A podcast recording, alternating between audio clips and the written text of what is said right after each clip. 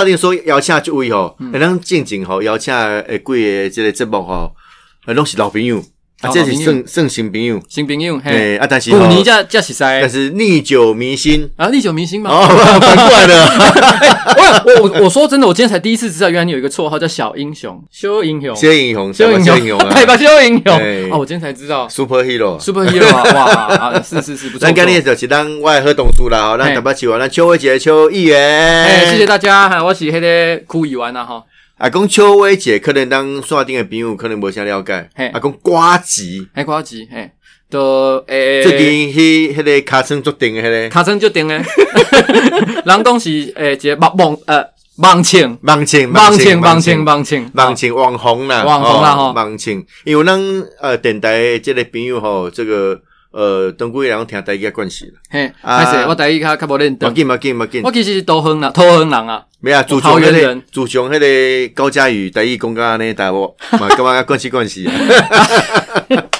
因为歌唱了好听以外，台语嘛讲了袂歹啊。哦，嘿嘿，伊厉害伊厉害。啊，大拄好讲特别讲的讲啊这网青啦吼，嘿网青网青吼，网红啊，我是去公视那个台语台才学到这个字的，公哦网网情就是网红的网意红思。意思。哇，很厉害呢！哎、这个我我字我很我有深一本吼，自己一个印象很深刻，因为我甲这个薇姐，我们去照迄个铁道路跑，哦嘿，接一起接力的啦，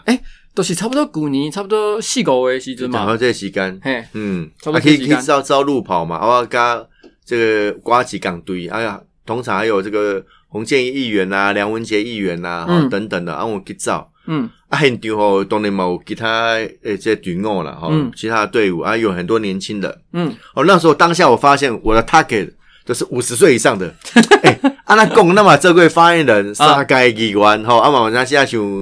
这个争论节目，嘿，因为加减拢是个人是实人，我看着哇，做得精诶，但是拢是五十岁以上诶，嗯嗯但是你知影路跑诶，这些选手吼，拢是较少年诶，嗯，哇，迄、个歌词吼，咱明星赶快砰砰 super star。无啦无啦无啦，啊，成就功我而已我帮你翕相诶，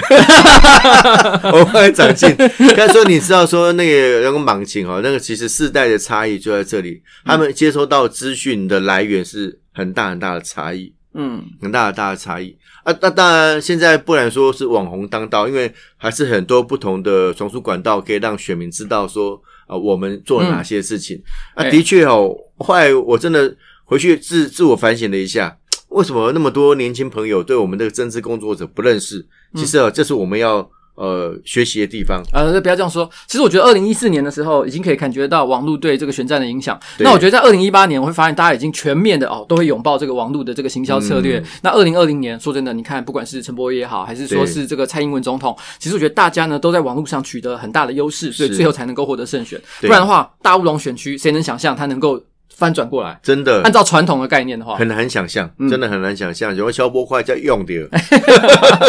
哦，那个冰雹哦，这个是很特别哦。嗯不过刚才特别也要请这个这个瓜奇跟我们分享一下了哈，这个嗯心路历程嗯，哦，这个哎，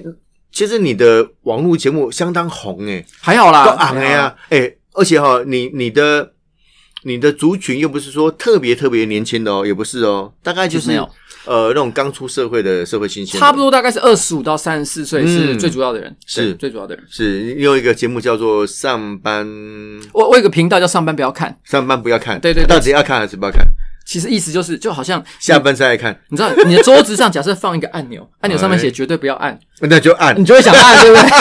是这样的意思。哦。所以我们讲叫你上班不要看，意思就是其实上班可以偷看。哦啊，那为什么你当时会有这样的构想，想要做这样的一个频道嘞？诶，这其实牵涉到二零一五年的时候，那时候我其实本来是在一家游戏公司上班，然后哦，那个时候算是一个香港手机游戏公司在台湾的算是最高主管了哦，嗯其实薪水也还蛮蛮不错的。然后我们那时候住的那个办，我们那个时候办公室很豪华，在信义区一平要三千五，你知道你知道最顶级的办公室 了，所以其是实福利什么待遇都很好哎。但是那个时候我突然有个感觉是，因为我在这个这个职场上当社畜哦，就是社畜意思就是当个这个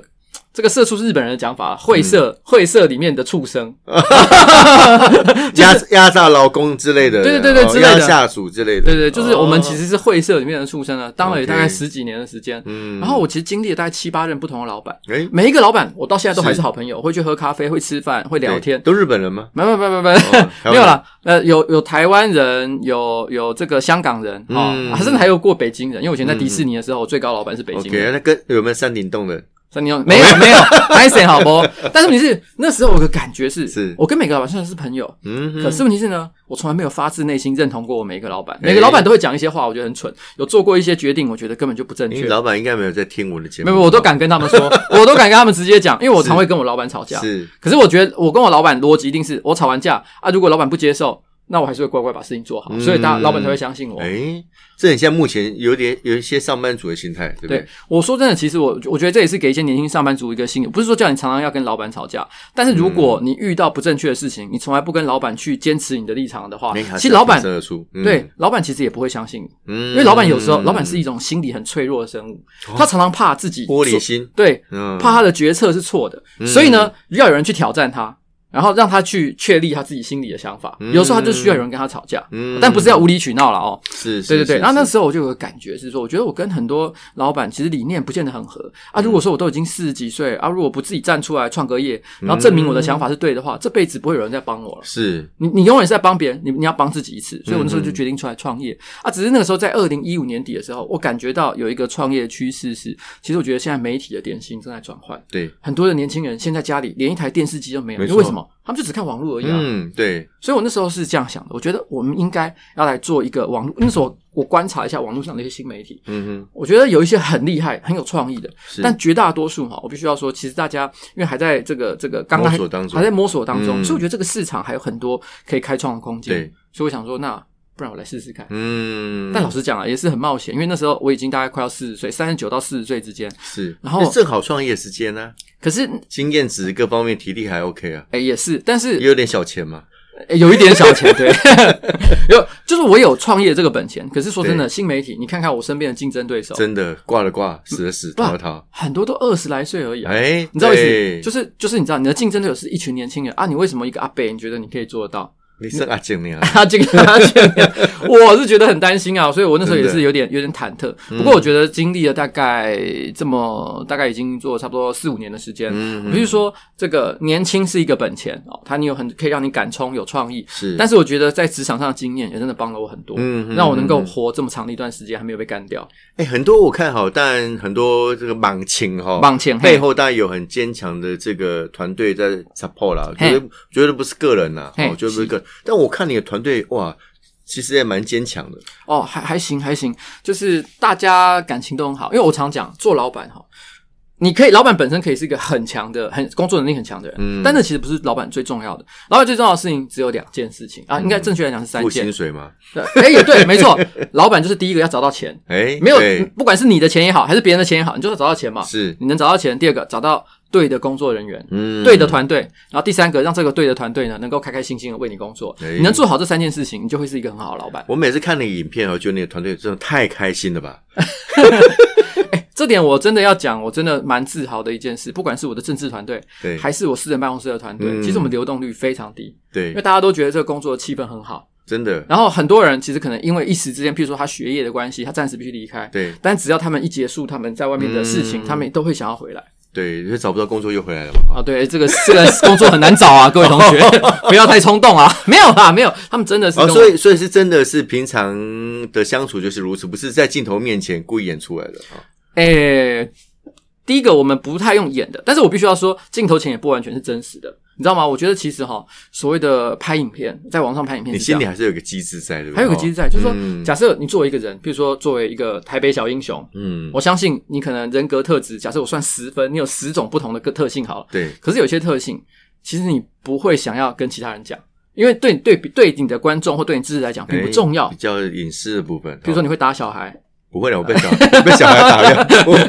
没有啦，我开玩笑哈。啊，有一些事情你不见得想跟别人说，嗯是所以我们通常是挑出我觉得我需要跟观众讲的，可能两到三件事，嗯十个事情我就挑两到三，我觉得这个观众知道很好是啊，其他事情我们藏在心里面。 OK，对啊了解。所以知道当然你创业的的的想象了哈。那当然现在创业也非常成功，嗯，那创也业不能成功说成功了，还可以过得下去，哎有活下来你。大概是台湾大概这个盲井前一前二了吧？哎，我们现在讲，我们现在讲。如果今天你一起讲哈，这个在 YouTube 上面哦，每呃每周固定做直播的人里面，我的确可能算前几名啊。嗯，就是那个直播的不那然你个还观在看跟人谁数比？很多啊！我跟你讲，其实这世界上比我强的很多，比如订阅人数哇，订阅人数比我多的也很多啊。对对对啊，但是问题是，如果你今天问，假设我我有几个属性，我可能是第一啦。嗯，就是譬如说年纪大又这么多人看的第一名，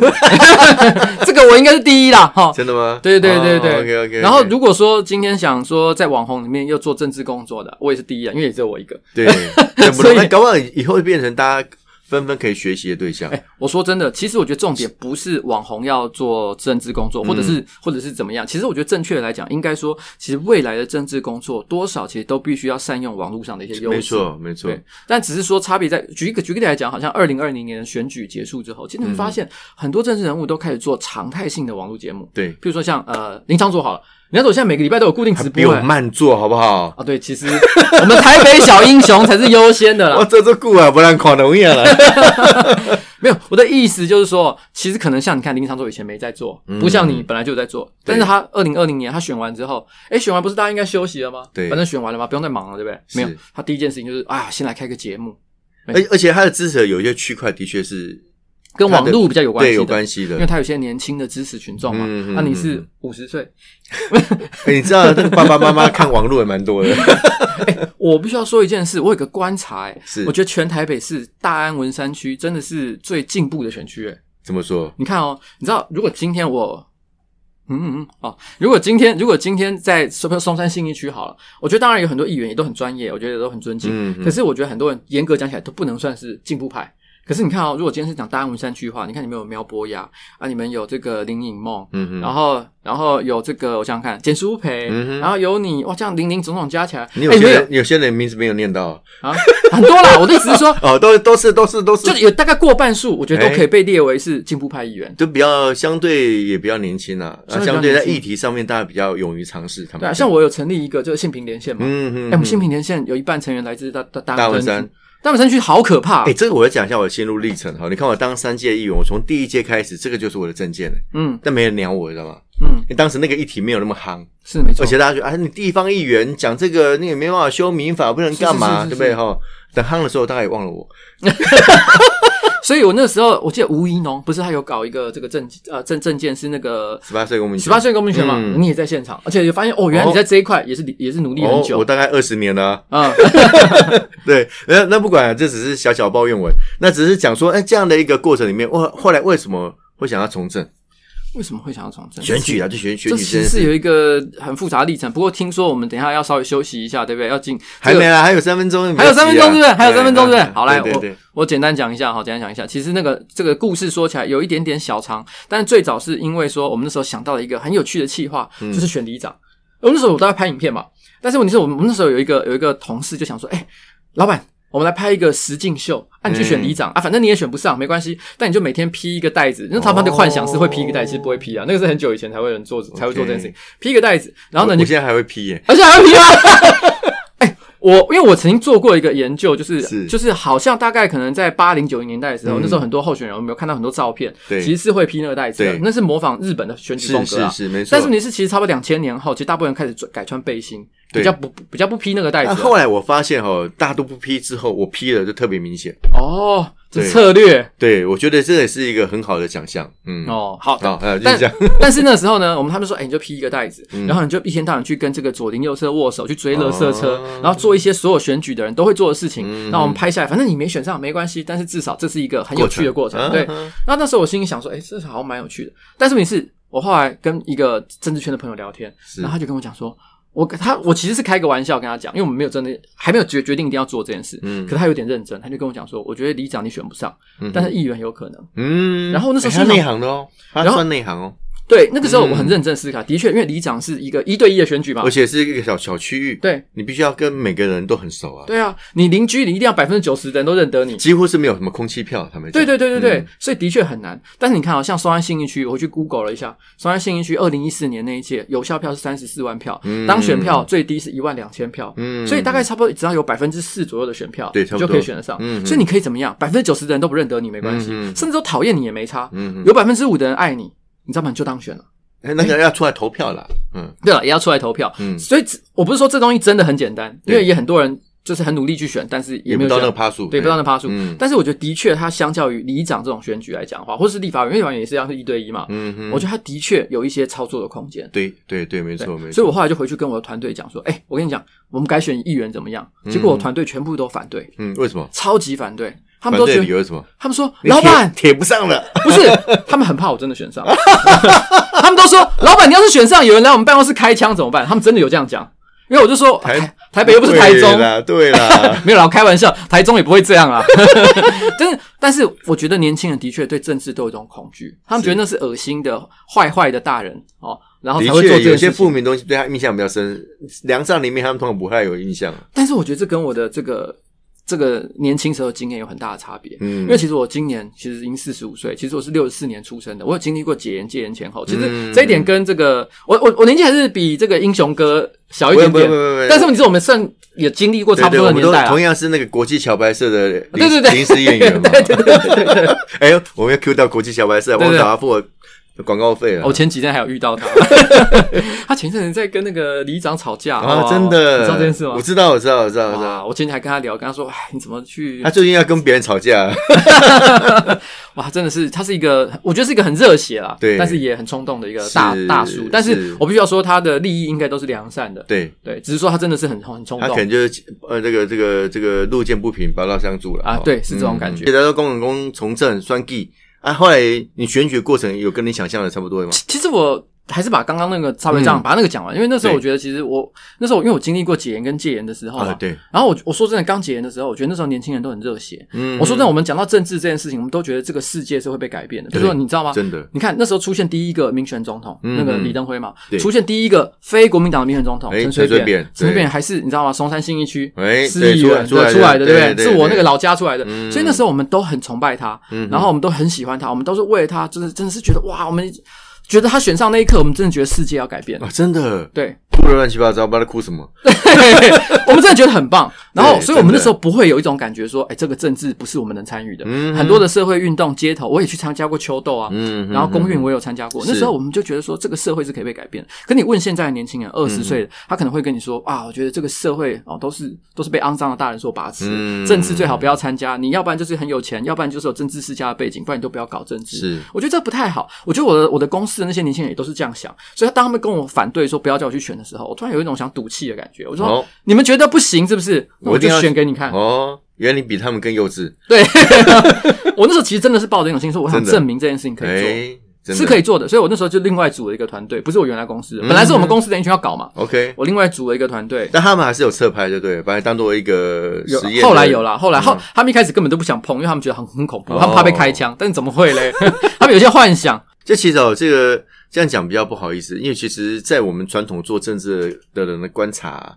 你看哦，你你算出情商哎，我弄好弄爱拼啊，哦爱去卡咯，嗯靠啊，当然当然也有啦哈、我坦白讲，那啊都爱布局啦，哈、嘿啊都爱抽算，像我们本党哎要是初选，是是对哦，初选真的辛苦还、，花一堆钱，对不对？哎哦是啊，大家觉得好像你好像哎、有高知名度就下来选，我觉得哦，其实也不能这样看，其实这个东西都是一种累积，嗯，因早期也没那个那个什么老牌的民主国家哈，你要参加公职，你要先到社区服务啊，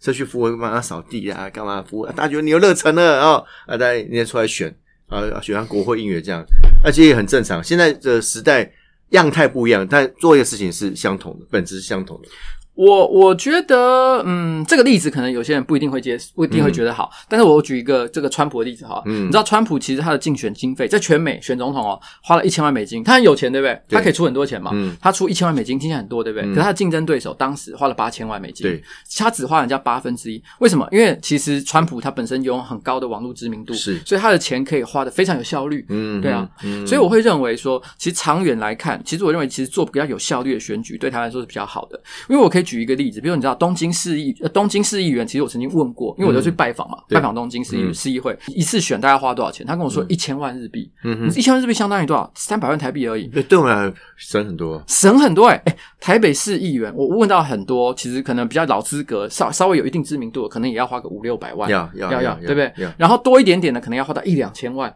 我听过最贵的，有人花到五千万，嗯，那是他是干嘛花的？这个这我就不好说， 我不好说。其实哈，这个有点像你把选举的呃这种层面做一些线索啦，这样其。实跟榜前哈，你刚刚讲的强强同学，嗯他也算榜前吧？他的他的粉丝人数比我多哎、哎、他是把他有一百零九万哎、对他那莽琴那个数字，大概有有有一些是蛮有趣的没错没错，哎就是他大概好像我记得那时候有人有统计过，好像超过一半不是来自印度就是巴基斯坦，所以可见他的粉丝很具有国际观。对对对对对。 啊，不过那他也是有他基本的 base 啦，哈、哎我是们是客观来讲，不是因为哈这个同选区的关系，不过他他的部分有些东西还是个值得学习啦，哈。是是是这样讲有没有用回来？哎、嗯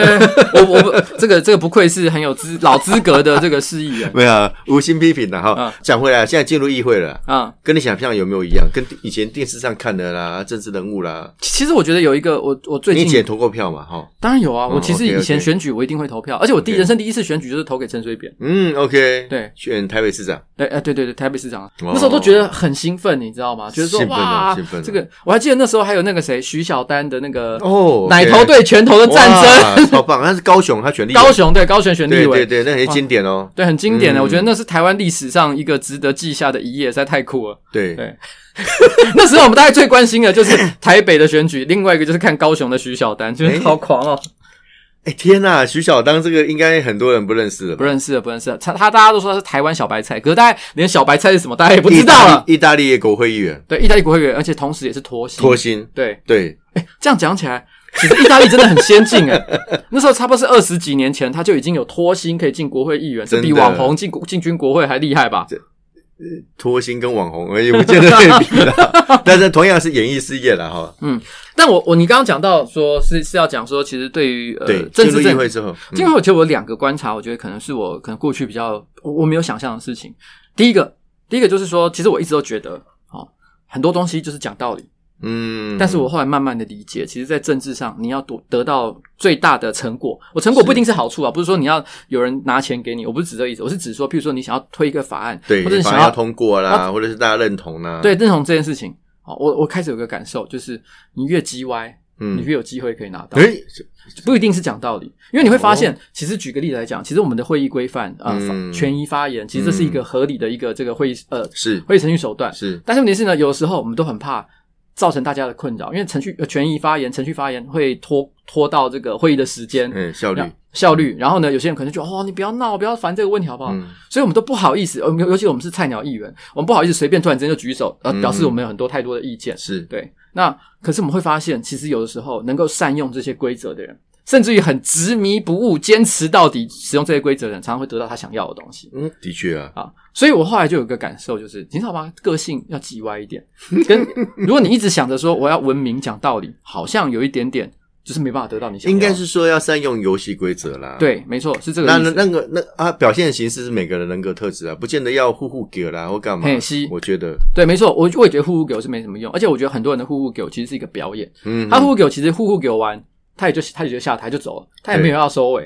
嗯就这样嗯嗯但我我后来我还有第二个观察，就是说，其实，在以前，因为我比较是我我本来没有从事政治工作的这个打算，嗯嗯但是我也曾经参加过一些社会议题或者是社会运动，是所以我其实也对于台湾很多我觉得就是民间大家很关注的一些议题，我其实非常的重视。嗯哼就举例来讲，像可能比如说像呃，到目前为止都还没有结束的热身问题啊，嗯或什么各式各样的哈。嗯然后，但我有个感受就是说，其实我因为你知道，作为议员，我们常常必须要跟呃会刊案啊，开协调会啊，然后接受很多市民的陈情。嗯哼我必须要说，很多市民的陈情其实都有他们真的非常值得同情，或者让人想要帮忙的地方。嗯嗯，但是我也发现到一件事情，就是在这个运作过程当中，对，有的时候有些市民对他们权利的主张，不见得完全是正确的。嗯嗯嗯嗯嗯嗯嗯，有我些了解，我了解嗯，有有的时候，有的时候，充分了解。对对对对对，其实你会，比如说他们会主张，就是说我跟你讲，我研究过某某法规，然后那个法规是怎么样怎么样，所以我的权利应该是如何如何。嗯嗯但因为一开始我可能对这他，因为大家讲的问题千奇百怪嘛，有些对嗯问题我一开始没有那么了解，所以我心想说，哦，你说你有研究过，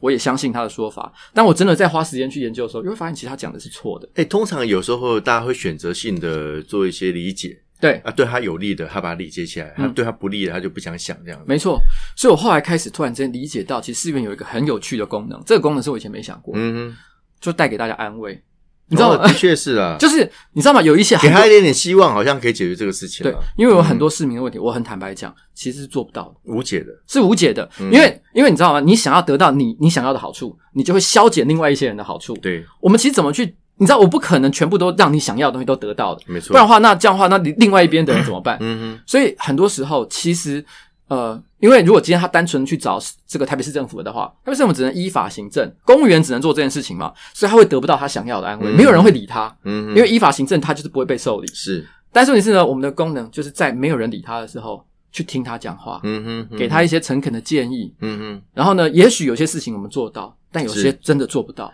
有些东西就是其实公务机关讲他比较死板板的啦，嗯他有时候不太会站在民众的角度去做思考。对，但但不是说他们是错的。对对对，因为他事情那么多嘛啊，但是我们民意代表就是我接受澄清之后，试图从中间去找出一些可能解决的方案啦。所以我开始有个感受，就是说，其实我以前都觉得做政治就是讲道理嘛，嗯我看法规是这样嘛，那我们就做守法的事情嘛。可是我后来觉得，市议员的工作很多时候，并不是说我们要违法啦，嗯哼，但是我们很多时候我们的工作其实跟法律是超越法律的。 就是说我们不要去呃违法，但是呃这个这个怎么讲？不是说这个一定要合法才能 做，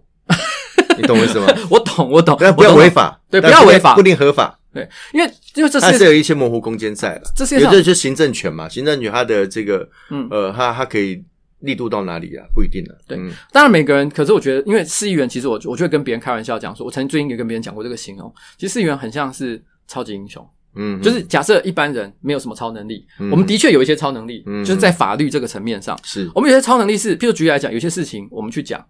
可能速度会比较快一点点，嗯，的确啊，就像超能力一样对，，这就是行政程序啦，或对者行政的裁量权。对，嗯，这个超能力，有的人用就会变成超级坏蛋，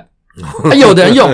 就是台北小英 雄，啊，是是 是，对不对？所以这个东西就是，我觉得市议员有时候大大大家每个人哈、做事的风格不太一样，嗯嗯嗯但是自己拿捏得当的话，其实这个超能力会真的为大家带来很大的帮助。但是如果你不好好用的话 OK 有可能会变成很邪恶的这人。这是这个是瓜吉呃个人的一些一些一些心得哈。那如果把它摆在整个大的运作逻辑来看，因为是无党籍，嗯，那像我是民进党党籍，呃，民进党我们至少有十几位，呃我们开党员会议啊，然后寻求共同的嗯这个呃大家的共识啊，嗯用集体力量去去 push。嗯，那你现在从一个无党籍的议员的角度来看，因为毕竟比较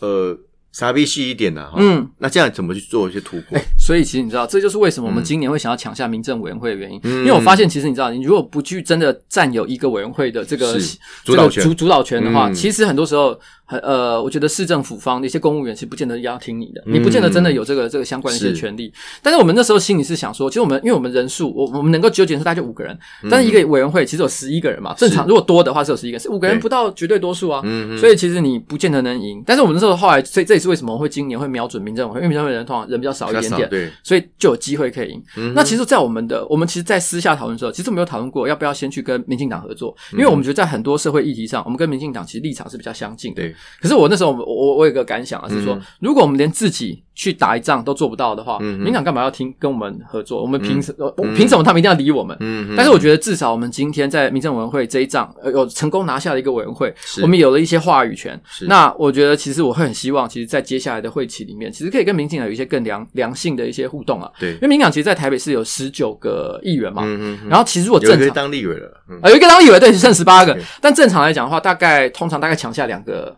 委委员员会会做差不多委员会有六个嘛，对不对？是常设委员会是六个嘛是是是，所以其实其实严格说起来，数量也不是很很多，因为嗯哼绝对多数还是国民党没。错。但是如果说我们能够有合作的话，那我觉得大家就有可能可以再请他三个以上。对对这个其实民进党其实还还是有这种合作的文化啦。因为怎么讲？因为过去以来我们都不是超过半数，嗯，我们最接近的一次其实也是跟国民党差不多的七次而已，嗯，就就上一次吧，二零一四嘛，二啊二零零一一四四那一次届很那接近，议议长就差一票而已啊。对啊，因为其实在议 长的影响真的非常大，大家可能不知道的是，因为委员会其实有六个嘛，对不对？是每一个都可以派一个，因为只要如果你要设一个立呃市法立呃市法规的修正的话，嗯嗯你就要进法规委员会。各委员会派一个法规委员会的代表了。对，嗯嗯，如果法规委员会呢，如果今天你各委员会，假设譬如民进党占三个的话，是那民进党就可以派三个法规委员会的成员进去，是至少就六六个，你们就占了三个。是但是很麻烦的事情是，因为议长还可以再决定三个，对，没有错。所以你如果没有议长的权限，哇，议长再加三个进去，哇，绝对而且他还可以指定一招、二招。对我们的一招、二招是多数选出来的嘛？对啊然后我我这个党比较多人，我我的党人当召集人，嗯他不是他是议长指定的。所以，所以其实说真的，其实我觉得当呃，因为在台北市真的蓝大于绿是一个难以撼动的事实啊。嗯嗯嗯，所以其实一直以来，我觉得真的民进党在这边其实是真的也做的蛮辛苦的。是。嗯但但是但是，我觉得合作是一个可可非常应该要做的事情了。嗯因为有些议题就没本来就比较相近，嗯，那因为议题相近、理念相近，大家做一些结合，哈，是一个好事情。所以你们现在在民政委员会的运作，你觉得还符合你的想象吗？哎、其实我说真的也是经历了很多，因为导致这次民进党会只有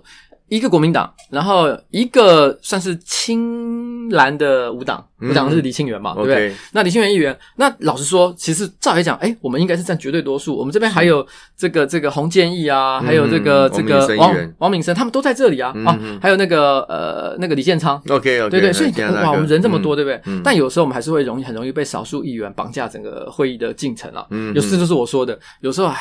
人好像叽歪一点，真的蛮有用的。 他们有些很 很很特别的坚持啊，很特别的好坚持听这样。那不过他他们还是善用这个议事规规对范啊的，，但我我我觉得他也没有做任何不对的事情啊。嗯我必须要说，这件事情让我得到学到了很多事。嗯，就是我并不是说我们一定要跟着他们做什么，我们就跟着做什么。嗯这样这样子大家互相毁灭也没什么意思。对但的确更让我学习到的，其实是你要想要得到你的成果，你就要更了解这个规则，然后并且去掌握这个规则，这个游戏规则做得更好。 OK，其实台北市议会的文化相对地方议其他地方议会文化来讲比较成熟啦，嗯，有一个运作的逻辑跟模跟规范。哎，这点我也必须要给台北市政府的公务员真的讲一个我心里的话是说，嗯其实我觉得绝大多数台北市政府公务员我，我遇到的啦，是，很多其实都真的是蛮专业的，是很也很专业认真负责。对，当然有一些一有一些公务员呢，你你如果他可能会，如果你没抓到的话，他可能会稍微因循怠惰一点。但如果你抓到他违法的事实，嗯嗯嗯其实几乎都会立刻修正，因为他们也不会去做违法的事对。这一点跟很多地方议会听到的状况其实有很大的差别。如果依政党政治来讲啊，柯文哲市长他民众党嘛，哈、嗯他几乎在议会没有议员呢、啊，就只有一位嘛，嗯，哦，理论上只有一位啊，理论上大家但有很多人对他很好啦。当 有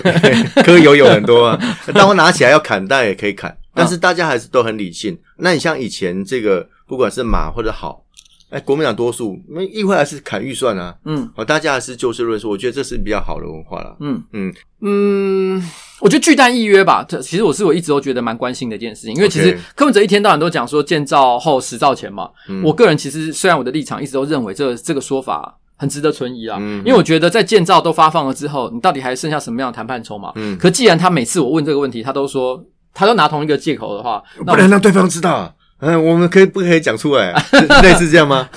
我你说怎么？他他就这样回答我的啊、哦，他是说：“是是我是说你是。按你时辰怎么走？”他说：“哦，没有，就是我们的谈判的底线，这筹码不能让让人家啊，对知对道对，对对对对，不能让人家在，包括不能让议员知道的意思了。这个是蛮 蛮奇妙的一件事，但我觉得的确这是对于台北市，其实因为毕竟我们都知道大巨蛋合约一开始签的就不是很 好，割款条约啊，那各款条约，所以其实现在我觉得你怎么样把这个公平正义给找回来，我觉得是蛮重要的一件事。